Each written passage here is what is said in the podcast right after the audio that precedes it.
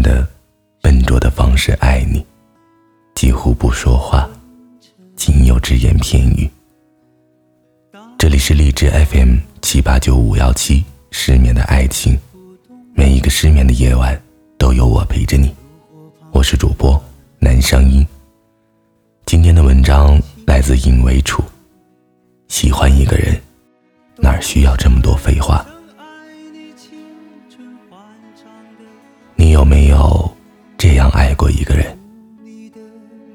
在你内心最柔软的角落，在你眼里他是完美的、无瑕的、光芒闪耀的，但你又像是守着一个古老的秘密，无法袒露，不愿声张，在言语或肢体表达的时候。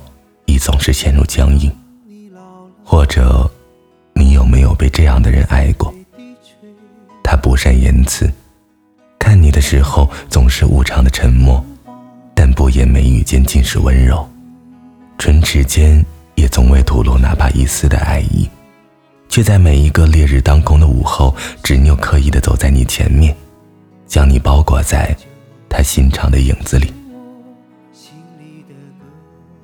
曾经有读者和我抱怨，说自己的老公太闷，不会讲浪漫的情话，情人节也没有玫瑰和巧克力，结婚纪念日也没有烛光晚餐。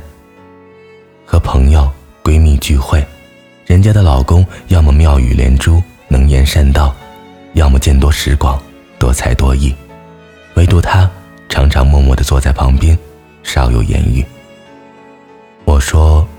如果可以让你老公和他们兑换身体外的一切东西，性格、三观、才能，你愿意吗？他不假思索的回答：“当然不行。”我说：“为什么？”他说：“因为我爱他，而且他也爱我。”说完后，似乎感到有些不好意思。他说：“我下班比他晚。”他每天回家的第一件事情就是打开热水器，然后做饭。当我回到家里的时候，通常饭菜刚好做好，等吃完饭，热水也烧得刚刚好。他没有突出的特长，也没有特别喜欢的东西，只要我喜欢的，他都喜欢。无论发生多大的事情，只要看到他在，我就一点也不担心。他说的这段话很平常。但言语里也尽是甜蜜。爱情是一种很奇怪的东西，有些人热情似火，恨不得将对方揉进自己的心脏，拥抱、触摸着彼此的每一寸经脉。但同样，也有一些人含蓄无声，只是在对方看不见的角落里，静静地注视着，捕捉对方的每一缕呼吸。老一辈人的爱情。大抵都是如此吧。奶奶从小体弱多病，只能做一些轻松的手工活。嫁给爷爷后，爷爷从未让她干过重活。在六七十年代的农村，这是无法想象的。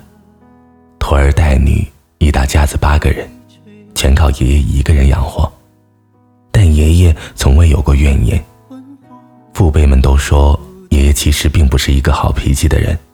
但在我的印象中，他从未对奶奶说过一句重话。老两口都喜欢打麻将，但只要奶奶在场，爷爷都是坐在旁边默默的观战。爷爷有时候说话做事不对，奶奶埋怨他几句，他通常就不再发声，甚至有时候像个孩子一样略显尴尬。几年前，奶奶病危，医生表示无能为力。听姑姑他们说，爷爷经常一个人躲在外面偷偷的抹眼泪。对老一辈人的婚姻，我们能够想到的最多四个字，就是父母之命，媒妁之言。有时候我们根本就不会将爱情这两个字与他们联系起来，既由于时代，也因为年龄。爷爷一四年因车祸意外去世，奶奶仿佛瞬间被抽空了所有的力气。身体也每况愈下，直到年初，奶奶去世的前两天，我陪她聊天。他说：“如果不是你爷爷，我是活不到这么久的。”他们一辈子最美好的时光都挣扎在物质匮乏的年代里，爱情这个词语，于他们而言，是抽象的，是陌生的，没有动人的情话，没有甜蜜的约定，没有催泪的誓言，同样没有造作，没有虚假，没有油腔滑调，这一切是那么的自然，但举手投足，都是爱情。前段时间很火的韩国电影《釜山行》里面，上车的时候，女生在其他同学的起哄中，主动坐在了棒球男孩的旁边，直接而又笃定地告诉他：“你只需要接受就好了，这是你的宿命。”霸气而又直接。男生没有说话，但从嘴角浮起的笑意可以看出他的内心是欢喜的，只是男生的爱情观。迟钝而又笨拙，只在沉默中抒发彼此的爱意。无论是后来男生为了拯救女生，不顾危险的与其他两人穿过几间满是丧尸的车厢，还是最后带着她一路逃亡，都验证了这段感情并不是女生的一厢情愿，而是两个人的彼此爱慕。直到剧末，女生不幸被丧尸感染，开始的时候大战丧尸。后来，又一路逃亡，男生都表现得异常坚毅，但直到这一刻，他才陷入了从未有过的慌乱，不停的自言自语：“怎么办？怎么办？”就像被夺走了最需要守护的东西，所有的一切，立马失去了意义。他没有再逃跑，而是紧紧的抱着他，直到对方的牙齿深入他的脖颈。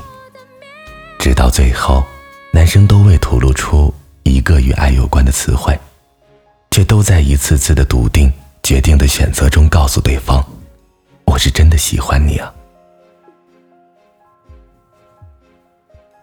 有人说，暗恋是世界上最美妙的体验，隐忍的异动、沉默的好感、喷薄欲出的爱意，被压制在胸间，冲撞着，翻滚着。欲罢不能着。那么，我想被一个含蓄内向的人爱着，而恰好他又是你喜欢的人，那应该不失为一种幸福的体验吧？就像一个守护着糖果的小孩，小心翼翼地贪婪着，你的一切情绪都直接投影到了他的世界，欣喜你的开心，感伤你的难过。我没有妙语连珠的口才。说不出感天动地的誓言，我没有妙笔生花的文采，无法给你写华丽无常的书信。我没有磁性迷人的嗓音，不能为你唱动听撩人的情歌。我用缓慢的、笨拙的方式爱你，几乎不说话，仅有只言片语。晚安，失眠的各位。